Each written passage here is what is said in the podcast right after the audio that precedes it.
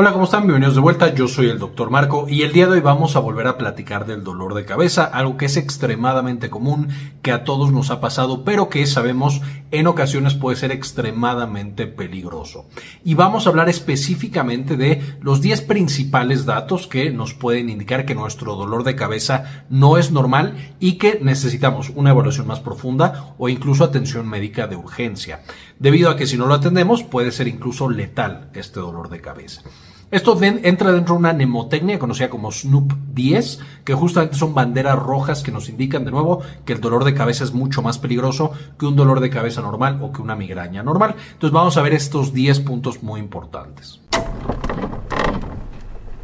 Alteraciones sistémicas y especialmente la presencia de fiebre pueden indicar que nuestro dolor de cabeza, especialmente cuando es un dolor de cabeza intenso, está asociado a algo más grave, por ejemplo, una neuroinfección, es decir, una bacteria que subió al cerebro y tenemos encefalitis o tenemos meningitis, que ya hemos hablado de encefalitis y meningitis en videos previos, se los dejo en la parte de arriba para que puedan consultar ese video, pero esencialmente estas son patologías extremadamente complicadas, graves y que pueden llevar a la muerte del paciente. Ahora, en estos casos el dolor de cabeza, como mencionamos, tiene que ser intenso. ¿Por qué? Porque la fiebre solita, cuando tenemos gripa, puede llevar a un dolor de cabeza leve que cede cuando baja la fiebre, cuando damos paracetamol y demás. En este caso es un dolor de cabeza más intenso y de nuevo que está asociado con una fiebre alta.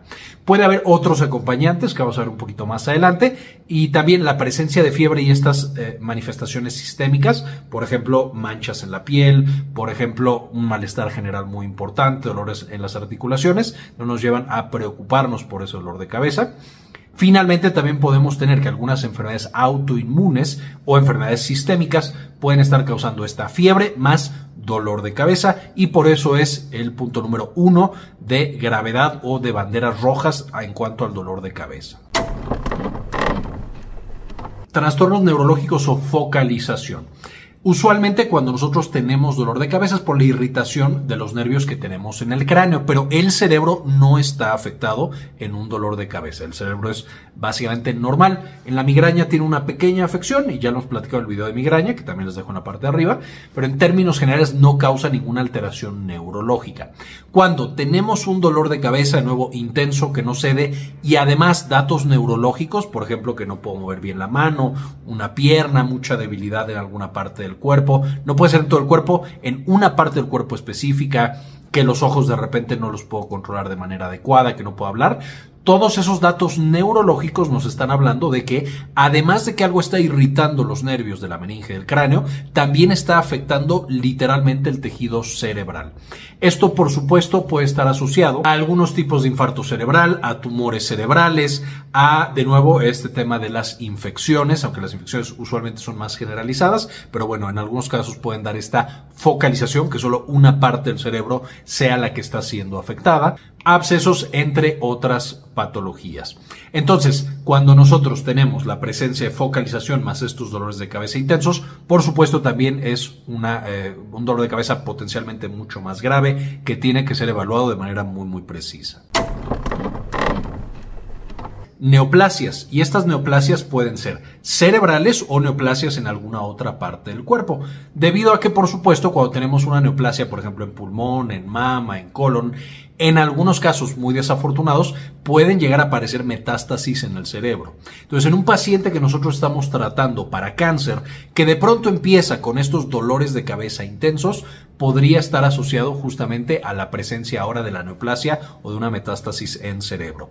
Importante aclarar, muchos pacientes que por supuesto tienen cáncer por los tratamientos, por el estrés, por la falta de sueño, etcétera, pueden tener de nuevo dolores de cabeza moderados que se quitan con medicamento y que desaparecen.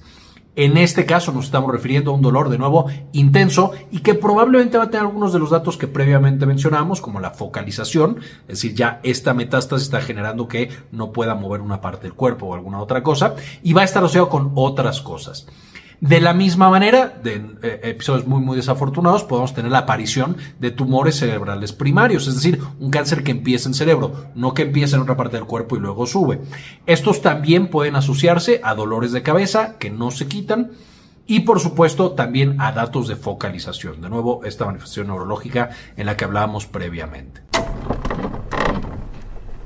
La aparición de este dolor de cabeza. Un dolor de cabeza, y todos lo hemos experimentado, empieza poco a poquito, de repente, después de 30 minutos, una hora, llega al punto máximo de dolor que nosotros vamos a tener y después de eso se estabiliza y un par de horas después o con medicamento empieza a bajar. Esa es la característica clásica de un dolor de cabeza.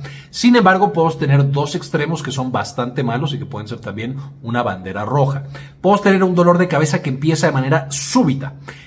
Estos dolores de cabeza en el que yo estoy perfectamente bien y a los 3, 4 segundos tengo el dolor de cabeza súper, súper intenso, nos está hablando de patologías más complicadas. Puedo estar hablando desde eh, neuralgia del trigémino, cefalea de Horton y algunas de estos tipos de migrañas o dolores de cabeza de mucha severidad. Afortunadamente no son tan peligrosos, no se asocian con eventos adversos tan malos.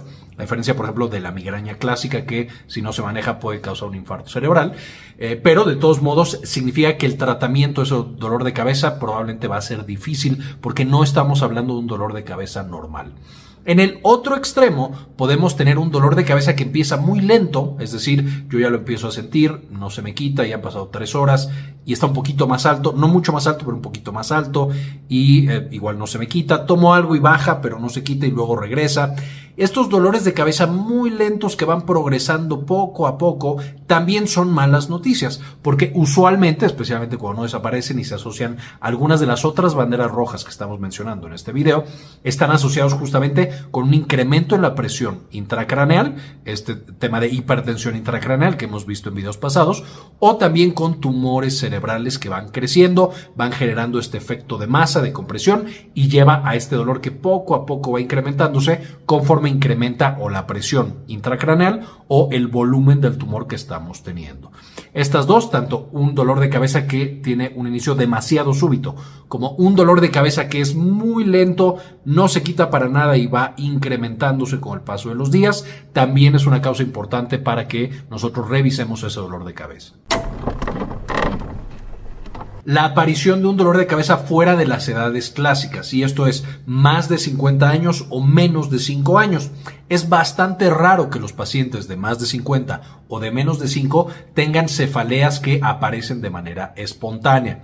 No es lo mismo un paciente con migraña, que tiene migraña desde los 15, 20 años, continúa con migraña y a los 50 todavía continúa con esa migraña. Eso es mucho más normal y mucho más esperado, aunque incluso en estas situaciones, usualmente los pacientes con migraña disminuyen el riesgo de tener un brote o de tener un episodio después de esta edad. Pero bueno, en términos generales, si aparece de los 5 a los 50 años, un poquito antes, es relativamente normal que tenemos, tengamos cefalea crónica.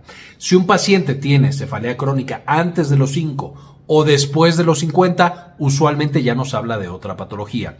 Quiero otra vez aquí ser muy claro, no estamos hablando de cefalea aguda, de que de repente me levanto y me duele la cabeza y se me quita y paso un mes sin que me vuelva a doler la cabeza.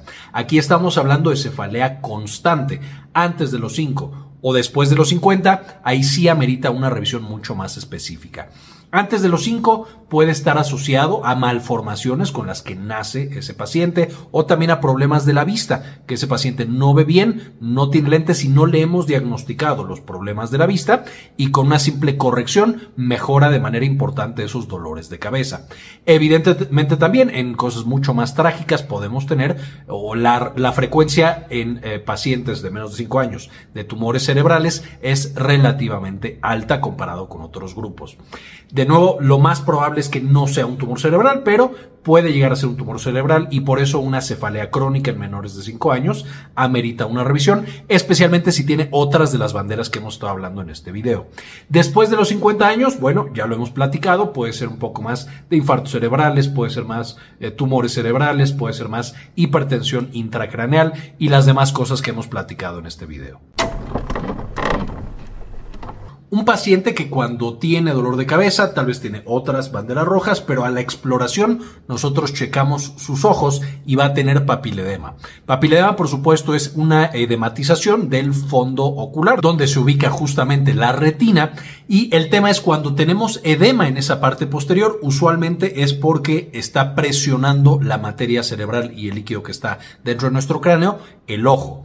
Ese es un indicador clásico de que tenemos un paciente con hipertensión intracraneal. Hay demasiado líquido, hay demasiada presión dentro de su cráneo y por supuesto ese paciente muy pronto va a empezar también a tener problemas focales, problemas neurológicos por el daño a diferentes neuronas.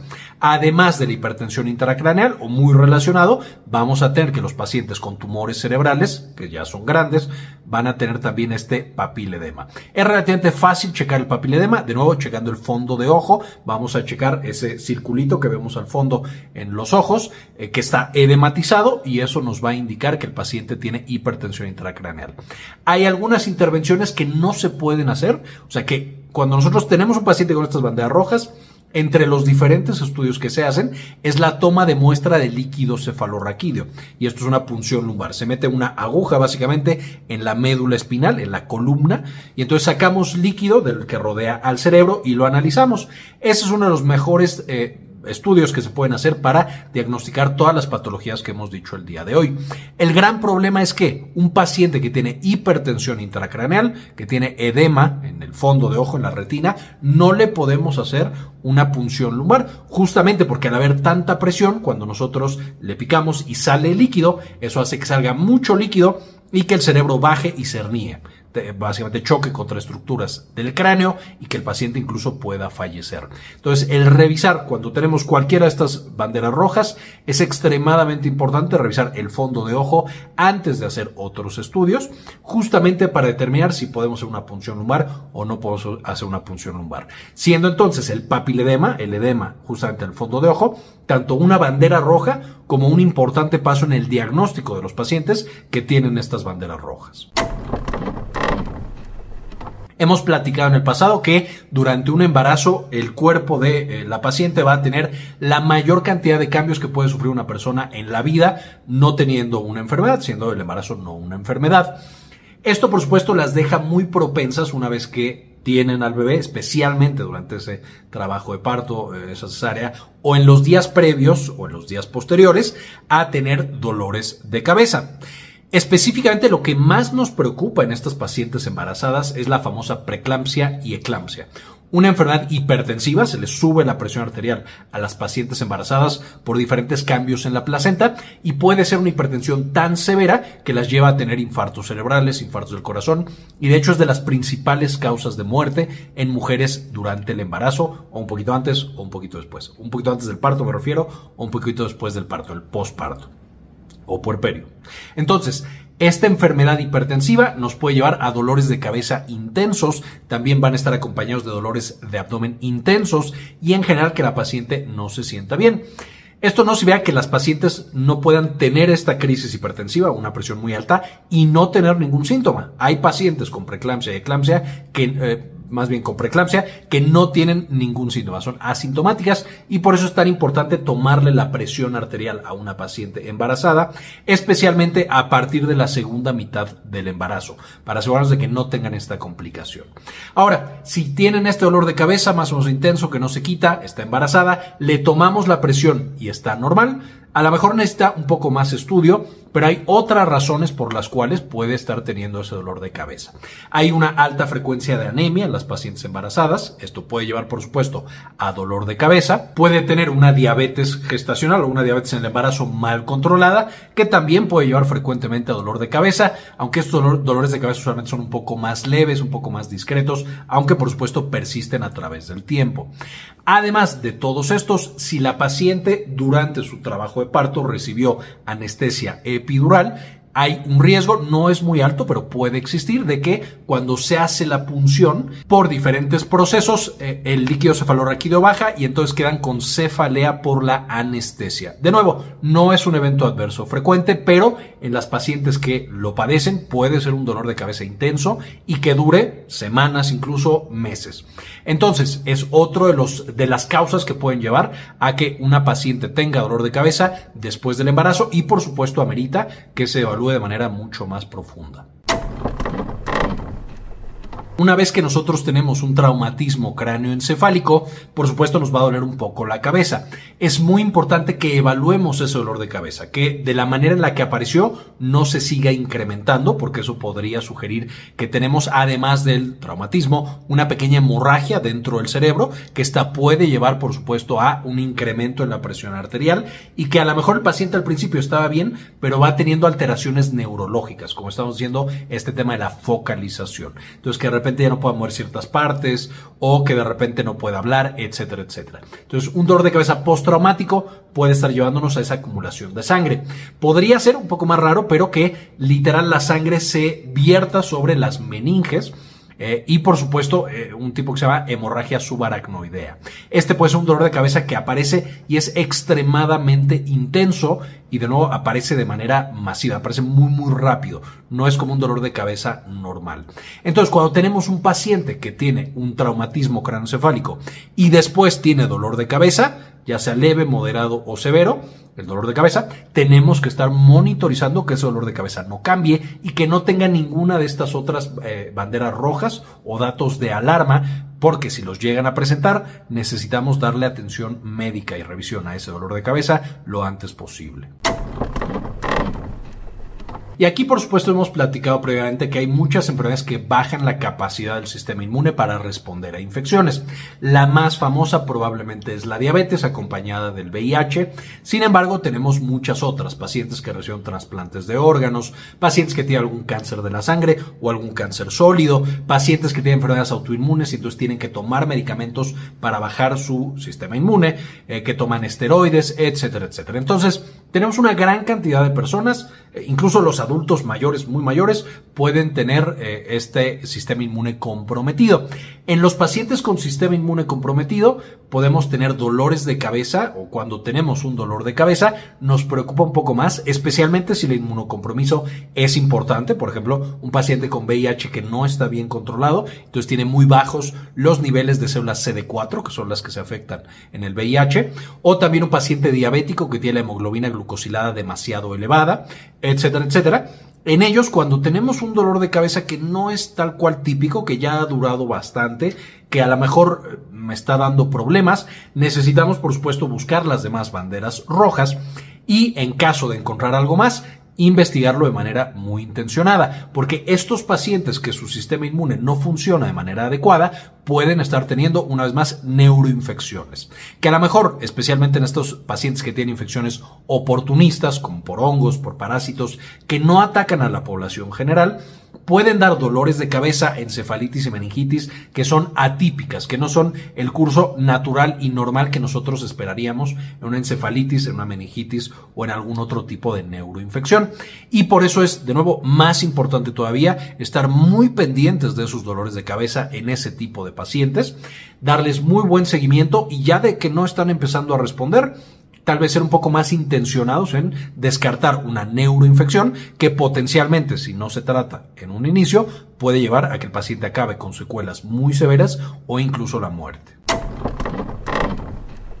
Un paciente que tiene una cefalea muy frecuente y que ya toma medicamentos para esa cefalea. Y esto lo hemos platicado en el video de medicamentos que causan dolor de cabeza, que les voy a dejar en la parte de arriba cuando nosotros estamos tomando medicamentos por demasiado tiempo, especialmente los medicamentos que no están bien indicados, por ejemplo, aspirina, antiinflamatorios no esteroideos, por ejemplo, opioides, etcétera, etcétera, especialmente si tienen cafeína, vamos a tener que ese dolor se cronifica y ahora se vuelve causado básicamente por los medicamentos, ya ni siquiera por la migraña o la cefalea tensional que tenía el paciente. Entonces, un dolor de cabeza que está siendo tratado y que continúa y que el paciente de hecho eh, va a tener en las mañanas, cuando lleva muchas horas sin el medicamento, el dolor de cabeza.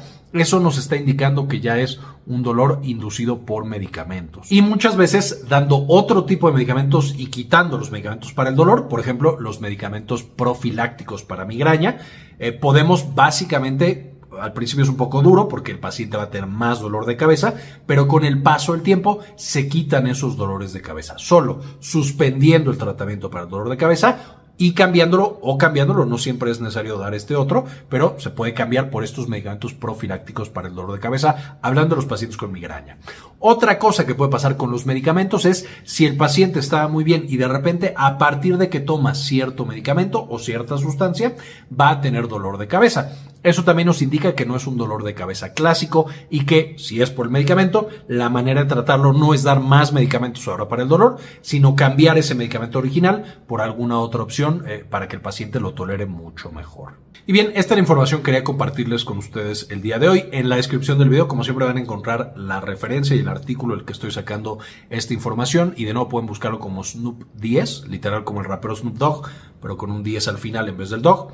Eh, y eh, están estas pautas, este, esta mnemotecnia para nosotros recordar cuáles son las causas de dolores de cabeza, tenemos estas bandas rojas, para preocuparnos y ser mucho más intencionados en el diagnóstico de ese dolor de cabeza. No hay que dejar pasar un dolor de cabeza, especialmente cuando ya no está respondiendo de la manera adecuada. Hay que buscar intervención médica para que no tengamos estas secuelas severas o incluso la muerte de ese paciente.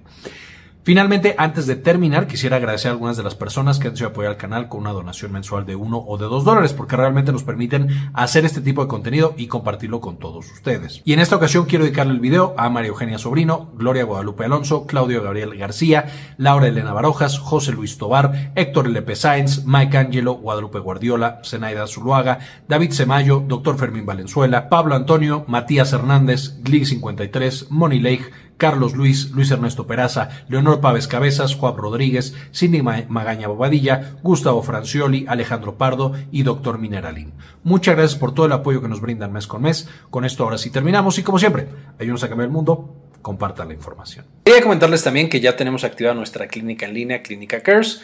Eh, nos pueden encontrar en clinicacares.com.mx para agendar alguna consulta. Principalmente atendemos los temas de salud de la mujer y también, por supuesto, consulta general. Si tienen alguna duda, alguna consulta, aquí en clinicacares.com.mx nos pueden encontrar.